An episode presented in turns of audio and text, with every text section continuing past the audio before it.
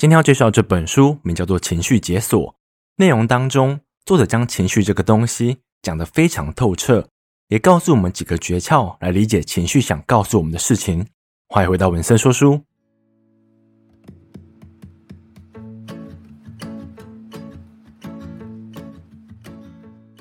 嗨，大家好，我是 Vincent。今天要讲的这本书呢，是跟情绪相关的。其实这种书籍在坊间是蛮常见的。有可能是教你怎么摆脱坏心情啊，怎么抵抗焦虑。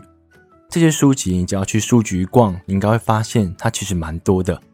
所以刚入手这本书的时候，我自己没有抱太大的期待，只是我那时候看书籍介绍，我觉得好像还不错，于是我就买回来看了。在看的过程当中呢，我发现不对哦，这个作者把情绪这东西，他的看法非常的独特。那为什么作者会如此重视情绪这个东西？作者其实有一个小时候的故事，我待会跟你们分享。那我先讲一下我自己对情绪的理解好了。在没看这本书之前，我认为好的情绪管理能力就是，当负面情绪来的时候，你要想办法躲开它；然后你的好情绪呢，你要想办法把它散播给其他人，就是让我们尽可能的长时间保有正面的情绪。但在看完这本书之后，我发现我这种做法好像不太对。那为什么不太对呢？那我直接切到这本书里面的内容。作者叫做马克·布雷克特，他现在是耶鲁大学情绪素养中心的创始主任。然后他这个中心已经协助美国两千所以上的学校，将情绪素养的课程放入他们的必修课程当中，就是他致力推广，让小孩子从小都知道。如何去了解自己的情绪？接着呢，他在二零一五年的时候，他跟 Lady Gaga 所创办的基金会叫做 Born This Way Foundation 合作，也是致力把这样子的课程推广，让更多人知道。那你现在看起来，你会觉得说，作者他的成果好像蛮丰硕的啊。但是作者其实有一个非常，我觉得有点悲惨的童年故事。我大概讲一下这个故事。作者在小时候呢，他的妈妈是一个有忧郁及抑郁症状的人，然后他妈妈有酗酒的习惯，然后他爸爸呢，一直觉得他自己的儿子不像他这么强悍，所以他对他的儿子非常感觉到失望，然后愤怒。他的父母是这样子，然后作者在学校的时候呢，他是被霸凌的对象，有可能是他比较害羞，也有可能是他比较瘦小，所以他有好几年的时间。在读书的时候，在回家路上都会被霸凌，这样子的情绪呢，这个小孩子其实承受不了。其实，在书中里面，作者有提到，小孩子对于情绪的控管能力，并不像大人这么好，他们也比较不会表达，但是他们去感受情绪的能力，其实比大人还强。所以，就可以想象，一个小孩子在学校长时间的被霸凌。对于他来讲，其实是非常不好受的。所以作者那时候呢，他回到家，他可能心中就很多的不满。他有可能在讲话的时候就比较不耐烦一点，或者是有时候发脾气。当他这样子对妈妈发脾气之后，妈妈并不是去理解他，他反而是骂回去，告诉他说：“你这样对我讲话，等你爸爸回来的时候，你就完蛋了。”当作者被妈妈这样子责骂之后，他通常的反应就是跑到他的房间，然后躲起来，自己承受这样子的情绪好几个小时。然后在爸爸工作回来之后，他的妈妈就会跟他的爸爸告状。他爸爸上来之后呢，可能就是带着衣架，或是带着他的腰带上来，就准备对他体罚了。这样子的教育方式，其实我们现在听下来，我们觉得说非常不可思议。但是你可以想象一下，在几十年前，其实体罚孩子是算非常常见的一件事情。然后作者呢，被父母这样子的对待，然后他在学校被霸凌，这些听起来已经非常的不好了。接着呢，发生了一件我觉得算是很恐怖的事情吧。那时候他的父母发现作者长时间的被他的一个邻居所性侵害，这个秘密会被爆发出来呢？是因为作者去告诉警察，然后警察把这个犯人抓走，才发现这个犯人已经对社区里面十几个小孩实施过性侵害。可是接下来，作者以为他这样子的英勇举动，他去告发这个犯人，他可能会得到一些别人的尊重，但发现事实上不是，他变成了过街老鼠。坊间的邻居都告诉他的小孩子不要跟他来往，然后这件事情传到了学校，导致同学们对于作者的霸凌变得更加严重。然后他的家庭呢，并没有是时候的去关心他。因为他的父母可能被自己的工作、被自己的心情搞得非常烦了，所以他们父母竟然做出一个最不恰当的行为，就是去忽略孩子的感受。他不太去过问他的孩子，在发生这样的事情之后，情绪上有什么感受吗？需不需要协助他什么事情？他的父母选择不要去谈这件事，因为只要去跟儿子谈了，就让父母觉得说，我好像就有责任去帮你把这件事解决。所以他的父母选择不去面对，所以听到这边，你应该就可以知道，情绪这个东西，在作者的小时候是一个非常沉重的一个课题。当我们以为故事就要演变成一种悲剧的时候，竟然就有一个奇迹发生了。这个奇迹呢，就来自于他的妈妈的兄弟，他的名字叫做马文舅舅。马文舅舅呢，那时候在学校任职。他在那个年代就开始教导学生要去表达自己的情绪，然后那时候作者会跟在马文舅舅旁边抄写他上课的内容。然后有一天下午的时候，他们坐在树下，马文舅舅就问作者：“嘿，马克，你现在感觉如何？”当作者被这样问之后，他立马哭出来了。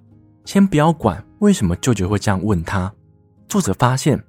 马文舅舅问他的方式，并不是想要去批判他的情绪是对还是错的，他单纯只想知道答案，他是发自内心的关心。所以那天，作者把他的情绪、把他的感受全部告诉他的舅舅。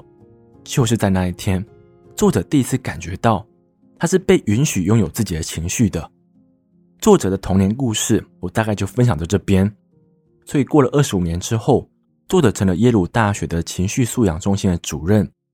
他的初衷呢，就是不想让自己童年的悲剧降临在其他小孩子身上，所以他致力的去把这种情绪素养的课程放在学校的必修课程当中。我自己在看完这则故事之后，我其实感受非常的深刻。我很可以想象一个小孩子在面对这么多沉重的压力之下，在面对那么多不公平。这样语言暴力之下，他竟然还可以坚持着，然后成为一个大学教授。然后他的工作理念就是不想让他自己的不幸降落在其他人身上。我认为作者这种心态是非常的伟大的，然后他也做得非常的好。然后讲完他的故事呢，我们就可以讲到今天的正题。我先解释一下情绪是什么。讲到情绪，应该很多人都会把情绪。感受以及心情搞混，那我先把这三者分开来讲。你可以想象你现在正在吃一个巧克力，这个巧克力吞下去那一瞬间，给你的感觉就是情绪。然后当这个巧克力进到你的胃里，带给你的感觉就是你当下的感受。然后呢，你可能吃完这个巧克力，你一整个早上都非常的开心，这就是你的心情。这就是一个比较白话的说明方式，然后接着用比较文字的方式来跟你们说明，情绪大多都是短暂的，都是一瞬间的。然后情绪可以带给我们生理反应，例如你看到喜欢的女生或男生，你可能会脸红啊，或者是流汗，这些情绪都会带给你这样的生理反应。然后情绪会带给你行动，如果你刚看完一个非常激励的演讲。你可能就会马上写下目标，然后想要去执行这个目标，就是情绪可以带给你这样子的行动。然后感受呢，就是假设你今天的工作成绩被老板嫌弃，当下你是非常的愤怒的，但这种愤怒的感觉从你的内部传达到你的大脑，你会感觉到有点失望，因为你好像觉得自己的付出没有被看见，所以失望是你的感受。然后心情呢？它比较像是情绪的后果。如果你昨天被老板骂了，然后你今天早上醒来，你发现昨天被骂的事情到现在你还是很不爽啊。这样子不爽的情绪可能会蔓延一整天，这就是你的心情。所以，我们就可以大致了解情绪、感受以及心情的不同。那我们在聊这种情绪的时候，我们都很常的去聊单个情绪，例如说你很开心、你很难过、你很悲伤。但是情绪这东西呢，它通常都是复合的，或者说你同时会拥有很多情绪。例如讲一个早上刚醒来的样子好了，你早上醒来之后，你会想到待会要去上班，你觉得非常烦啊。然后想到待会要去挤捷运，你也可能会觉得非常的无聊，因为在捷运上你可能什么事情都不能做。可你想到晚上要跟你喜欢的人出去吃饭，你又同时觉得蛮快乐的。然后你跑到客厅，发现妈妈今天煮的早餐非常的丰盛，你又感觉到非常的幸福。所以这种情绪通常都是同一个时间是非常多的，所以我们可以说。这种情绪河流，它会蔓延我们一整天。然后，这种情绪的存在，其实它都是想要告诉我们一些讯息。我假设一下哦，你今天进到办公室里面，你感觉到有点不安。好了，这种不安的感觉，你大概解读一下，你是不是昨天老板叫你交什么东西，你到现在还没做，所以你感觉到不安？或者是某一个早上，你进到学校了，老师发考卷的时候。你的手都开始流汗了，为什么呢？因为你可能是早上本来先想早起来看书的，结果你睡过头了。这些情绪都想要告诉你一些讯息，所以如果我们可以解读这样的讯息，然后去找到这个讯息背后需要我们怎么去行动的话，我觉得那就是我们慢慢掌握情绪的开始。所以我们现在知道情绪可以带给我们的东西，然后还有情绪会影响我们的事情啊。再补充一下。情绪会去改变我们的决策方式。讲一个最有名的例子好了，就是你在下雨天的时候去面试，你通常比较不容易被录取，因为呢，面试官很容易把下雨天的忧郁气息带到他自己的决策上面，他可能就会觉得说，面前这个人好像不是很理想。然后反观呢，当晴天的时候，他比较容易录取来面试的人，这是经过实验的。那就证明了，其实我们的决策很多时候都会被心情所影响，但是呢，我们都不太会知道我们正在被影响。所以在书中有讲一个小诀窍，再跟你们分享一下，就是当我们要去做一个决策的时候，你应该先看当下的心情是什么，你先理清楚现在的情绪，然后再去做决策。那做完决策之后呢，你再来看看这个决策。里面是否有包含你的情绪因子？这样就可以确保我们的决定、我们的决策比较不容易被情绪所影响。因为你总不想让你在心情很好的时候，你就随随便便答应一个邀约，然后在心情不好的时候，谁找你出去你都不要。我们如果不想让情绪来接管我们的人生的话，我们就要想尽办法的去注意到情绪的存在。然后介绍完情绪呢，作者其实在书中有介绍五个步骤，来告诉我们如何去理解、还有标记、还有调节情绪。那我就来讲这个步骤。首先要讲到的就是辨识、理解以及标记这三个步骤。其实在书中，作者是把它分开来讲，但是我自己读完之后，我觉得从标记来往回推会更好理解作者想要我们知道的事情是什么。我先讲标记好了，这可能是这本书带给我最大的启发。作者有讲到，其实我们会感觉到的情绪，比我们能用语言来表达的多得更多。然后他在这本书当中，其实有附一个叫情绪量表的东西，它是依照愉悦程度还有活跃程度来做区分的。然后这个量表呢，你上网找 Emotion Meter，你大概就可以找到了。那我在影片里面可能不敢放这个量表，因为我怕它有授权的问题。那我就可以跟大家大概分享一下这个量表里面的差别是什么。例如我今天的心情是不错的，然后我的活力度是很高的，这样的开心程度呢，它就可以分成我现在是热情洋溢的，我现在是乐观的，我现在是集中的，我现在是生气勃勃的，或者是说我是亢奋的、振奋的。这些都可以用来形容你现在是高度活力，然后是非常开心的。然后另外一种呢，是你的活力度没这么高，但你还是觉得非常开心啊。这时候呢，你可能就会感觉到你是知足的，或者是安全的、满意的、宁静的、舒服的、安详的。这就是我们生活中会感觉到的。可是我们很常用一句话：“哎，我还不错啊。”就是用这样一句话来形容我们现在的感觉。但其实我们的情绪可以再细分的更多，然后再跟大家分享关于生气的时候，你可以怎么形容呢？假设你今天处在生气的感觉，而且这种生气是高度活力的，这时候你的状态可能是震惊的、紧张不安的、神经紧绷的。受到惊吓的、火冒三丈的、困扰的、反感的，这些都可以用来形容高度活力的愤怒。然后低度活力的愤怒呢，大概就可以用难过的、心灰意冷的、精疲力尽的、抑郁的、疏离的、悲观的、死气沉沉的。你这样听下来，你会发现这些形容词还真的是可以帮助我们解释很多生活上的情绪。然后为什么我们需要去标记我们的情绪呢？其实一开始我看到的时候，我也是不太相信，但是我照着做了，照着做之后，我发现了一套自己的做法，来这边跟你们分享，就是自己创造自己的形容词就好了，我们就不用去根据这个量表来找寻自己的情绪。我讲一个我小时候发生的事情来定义这样子的量表，但我读国二还是国三的时候吧。那时候法禁刚好解除了，你知道这种法禁解除对于一个学生来讲是多么开心的一件事情吗？就是我们终于不用再剃三分头了，可以留一些发型。所以那时候刚好像要准备个大考吧，我就跟几个好朋友约定，我们现在开始留头发，然后大考之后呢，我们就要去染头发，我们去烫头发，因为那个年纪就是希望让自己看起来特别一点。那我们就约定好了，然后我也跟我爸妈讲了。结果我们经历过许多波折的大考之后，我们终于决定要去烫头发了。那我的朋友们也都已经准备好了。接着我回家之后，我就去跟我的爸爸妈妈拿钱嘛，因为染头发跟烫头发要钱。我想说，他们之前也答应过我了。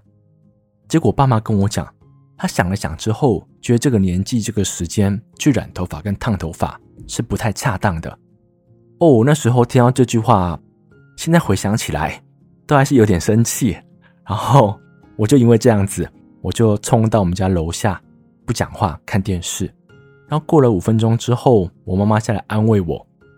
然后我现在呢，回去想这件事情的时候，其实那种情绪还是很澎湃的。然后另外一方面是在想，我那时候还真不懂事，父母亲赚钱那么辛苦，然后为了自己的一时爱外表、爱外在，所以跟爸爸妈妈赌气。可是我自己回去解读那时候的情绪，我本来以为是因为我觉得爸爸妈妈原本答应我的事情不让我去做了，就让我事与愿违了嘛，所以我那种失望感觉让我感觉到愤怒。但我后来想一想，它有另一层的层面，就是我觉得我的朋友们他们都要去染帅帅的头发了，而且我之前已经跟他们约好了，但是现在我却不能去做了。这种愧疚感、这种自卑感，也是导致我生气的一种原因。所以，如果现在要我来标记那时候的情绪的话，我会说，一种是事与愿违的失望感，另外一种呢是不能履行承诺的愧疚感。我觉得这就是标记情绪的过程。你要去往回推，想一下这个情绪到底是怎么带给你的，而且当你在做这个动作的时候。你会发现一件很奇妙的事情，就当你以为找到一个答案之后，这个答案有可能还会丢个疑问给你，就像是我们在工作的时候最常遇到的。我们可能觉得主管指派给我们一个非常紧急的任务，让你感觉到非常的不爽。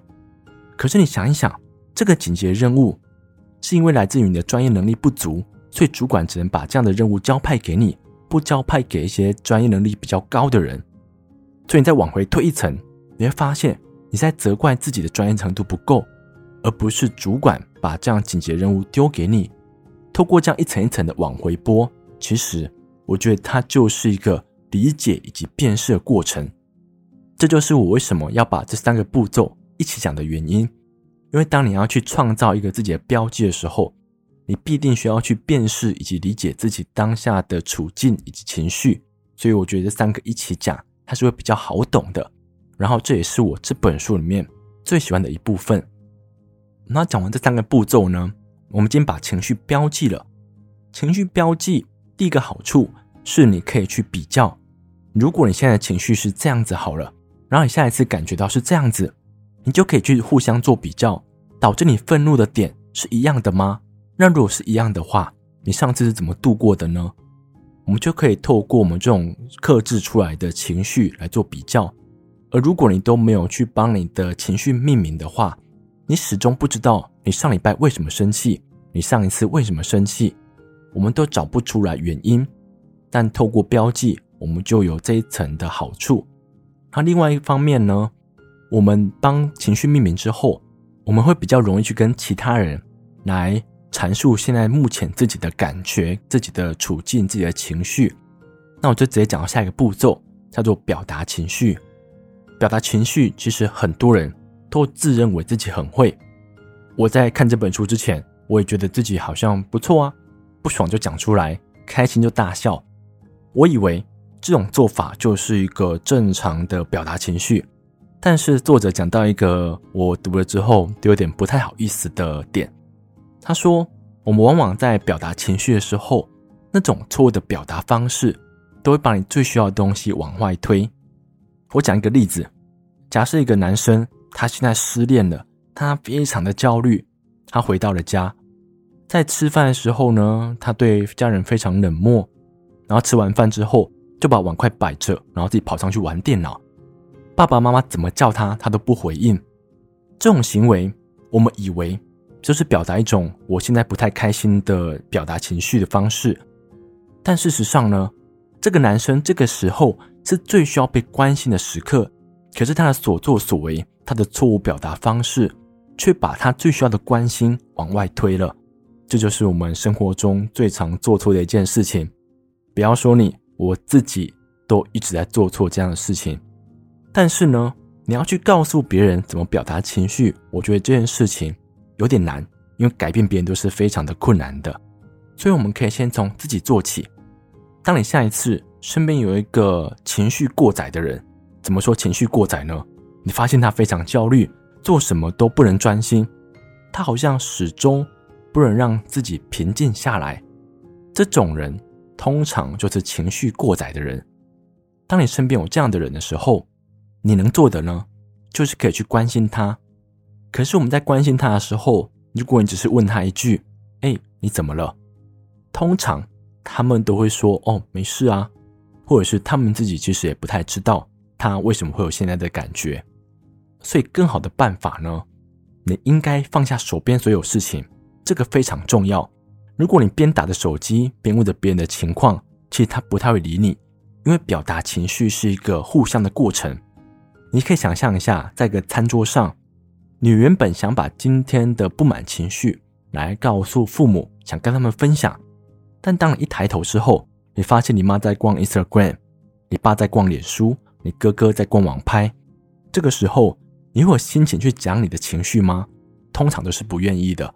所以，当你真的想要去关心某个人的时候，切记不要让他觉得你的关心只是一种礼貌性的。你应该放下手边所有东西，然后你去问他：“我现在看你好像有点焦虑，你可以告诉我，你有这种情绪之前，你正在做什么事情吗？或者是说，你在过去有过这样的感觉吗？”当我们问他类似这样的问题之后，如果他可以感觉到你真的想知道，他可能就会告诉你。刚才发生哪件事情？然后这件事情为什么会带给我这样子的情绪？然后这时候呢，你可以教他关于情绪标签的做法，你去引导他去标记自己的情绪。标记情绪的过程，它本身就是一个缓和情绪的开始。就像是我们在生活中，当我们心中一个问题的时候，其实我们会非常的焦虑，因为我们都不知道为什么会这样发生。例如，你的手机忽然出问题了，或者是你的身体那里出现毛病，你有没有发现，当你去挂号看医生的时候，你的病情好像就好了一半，因为我们就正在前往解决的途径当中。然后当你手机坏掉，你在手机行等待的时候，你会感觉好一点，因为你会觉得问题正在解决当中。其实标记情绪也是这种感觉。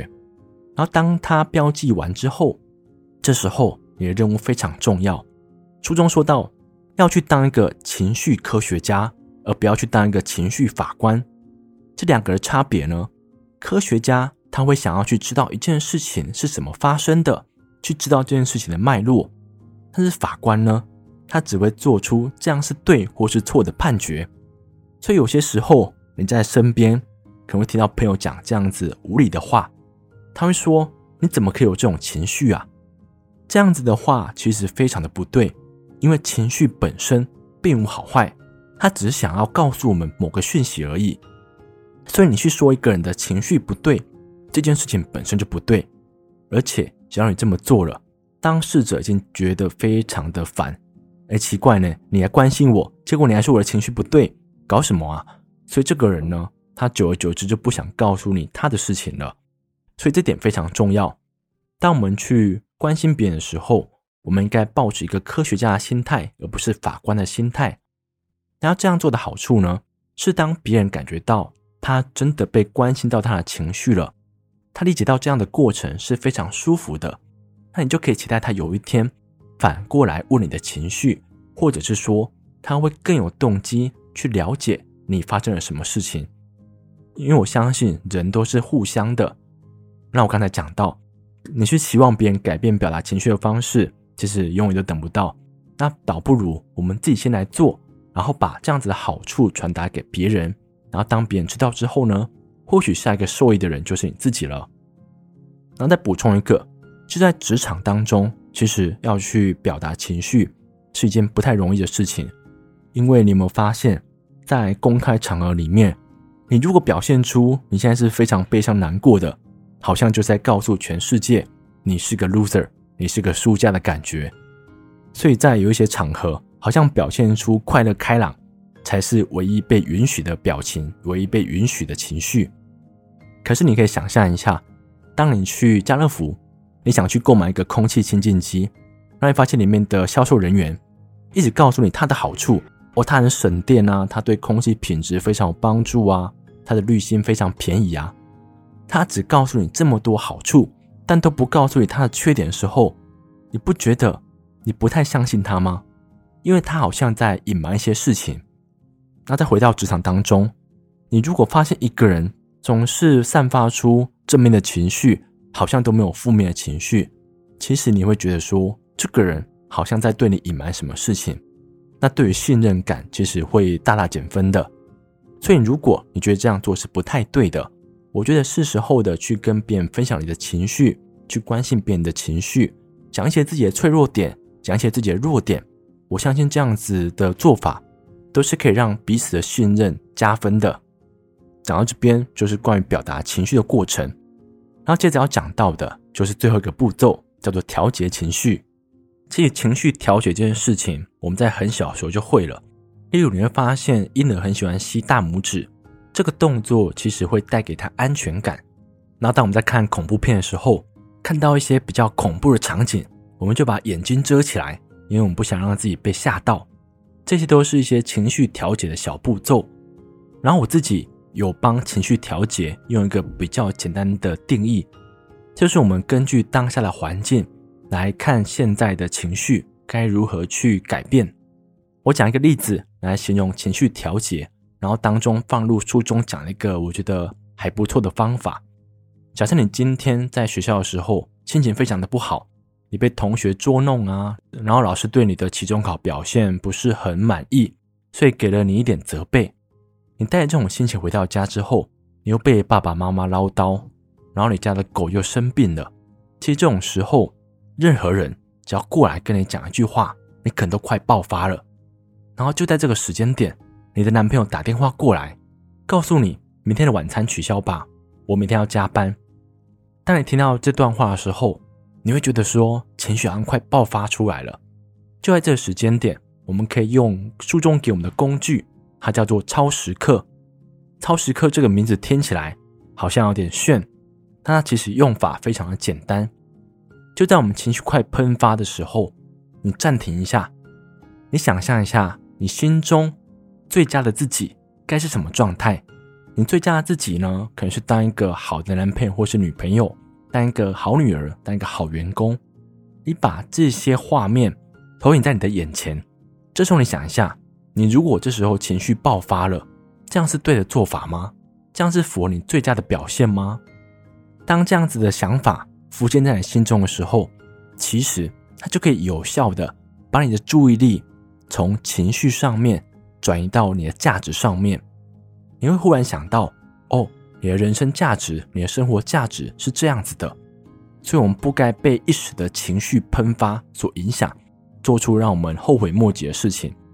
所以，当我们下次情绪快喷发、快想要骂人或者是发飙的时候，可以用这种超时刻的方式来改变我们的做法，这样我们就可以避免在生活中很多时候你不小心得罪某个人了。可是，当我们以为超时刻可以帮我们平稳的度过生活的时候，其实这种想法又是不对的。因为如果某个人一直以来都不太尊重你，或者是你的工作压力很大，导致你回家之后可能没有耐心，每天都会用到超时刻的话，其实你的生活会过得蛮不开心的。所以，当你用完超时刻之后，再冷静下来之后，你应该想一下，对长期而言，什么做法是比较好的？如果你觉得你的工作负荷量太多了，导致你回到家之后，对于任何人都没有耐心，在这种时间点，你应该。去找你的主管或是你的老板，跟他沟通一下，你的工作负担可不可以减少一点，或是透过怎样的做法，让你的工作压力不要这么大。那如果家庭里面或者是你的亲朋好友里面，时常会有人不尊重你，没有看到你的付出，虽然你可以用一时间的超时刻来避免冲突的到来啦，但是我觉得你应该找一个时间点，去跟他进行一个深度的沟通，你告诉他。他的做法怎么样让你的情绪不愉快？这样子才是一个短期、长期都是比较好的做法。这就是关于我对情绪调节的认知。那作者其实在这章节里面讲了很多关于调解的小技巧，例如透过语调来控制会议的气氛，因为在某些会议的时候可能需要比较多创意，这时候呢。讲话里面就可以带有比较多的一些趣味性啊，或者是比较多玩笑话，这样可以激起大家想讨论的欲望。然后在一些比较需要细心的时候，就不可以这么大肆的开玩笑，讲话的声音可能就要小声一点，让大家专注在眼前。但这些东西我觉得在生活当中没有这么好使用。我自己觉得超时刻是最符合生活中很多方方面面。都可以使用到的，所以我就举这个例子。然后关于这本书呢，我大概就分享到这边。先讲一下我对于这本书的感受好了。就像我刚才讲到的，作者把情绪这个东西讲得非常深刻。他在书中提几个例子，例如他说羡慕跟嫉妒这两种情绪的差别是什么？在我看这本书之前啊，我觉得这两个东西非常的类似，但他提出了不同的想法。他说羡慕。是因为你想要去得到一个你还没得到的东西，例如你羡慕别人有 PS 五，例如羡慕别人的游戏打得比你好。然后嫉妒呢，是你不想要失去某个你心爱的人。我们可以想象一下，我们在学校里面，原本教授可能是非常看好你的，所以他把很多时间花在你身上。但是过了一阵子，你发现教授不再这么花时间在你身上了，反而是把注意力放在另外一个同学身上。这种时间点呢，就是一种嫉妒，因为原本你心爱的教授跑去对别人好了，这种心情叫做嫉妒。你在书中可以发现很多作者对这种情绪的解释，你会觉得说他好像把很多东西摸透了。再继续讲好了，我又想到了，他说内疚其实就是我们对做过的事情感觉到后悔，然后羞耻呢，是我们觉得我们刚才所做的事情。好像让别人看见我们不想被看见的事情，这件事情呢，可能是违反一些道德，或者是违反大家心中认定的惯例的。然后尴尬是什么情况呢？我们觉得其他人看见我们做了一些违反社会规范的事情，例如你在捷运上吃东西，然后你发现哦，原来这里不能吃东西，当下是非常尴尬的。书中其实有很多对于这种情绪上的解释。你在阅读过程当中呢，你会觉得作者一直在打破你之前对于情绪的想象。然后这本书里面提到情绪标记的部分是我最喜欢的，然后超时刻我也非常的喜欢，所以希望我透过这本书的阅读，透过这本书的理解，未来在对自己的情绪上面会有更多的体认。但这件事情通常都不是容易的，因为当我们最需要去关注自己情绪的时候，通常不是在我们状况最好的时候，因为在状况很好的时候，你会觉得一切都很顺利啊。那当我们情绪跌入谷底，当我们生气的时候，气才是我们最需要理解情绪的时候。但这种时候，你要控制自己，其实都不容易。所以呢，这是一个非常久的功课。作者有讲到，他研究情绪这么多年来，他有时候回到家，也会不小心对家人发脾气。所以，关于情绪这堂课程。我觉得它是一辈子的。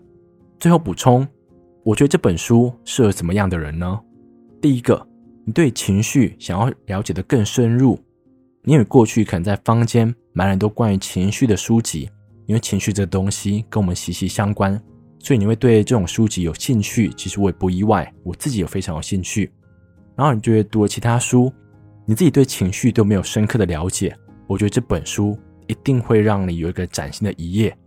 然后第二个呢，可能就是你常常被说是一个情绪化的人，或者是说一个意气用事的人，这本书肯定就非常适合你。你会了解到每种情绪它没有好坏区分，他都是想告诉你一个讯息。当我们知道了这种焦虑、这种愤怒、这种不好的感觉想带给我们的事情之后，我们就可以循序渐进去解决它，找出它的根源。这是这本书。能给这样的读者最棒的回馈。今天就分享到这边，谢谢你们。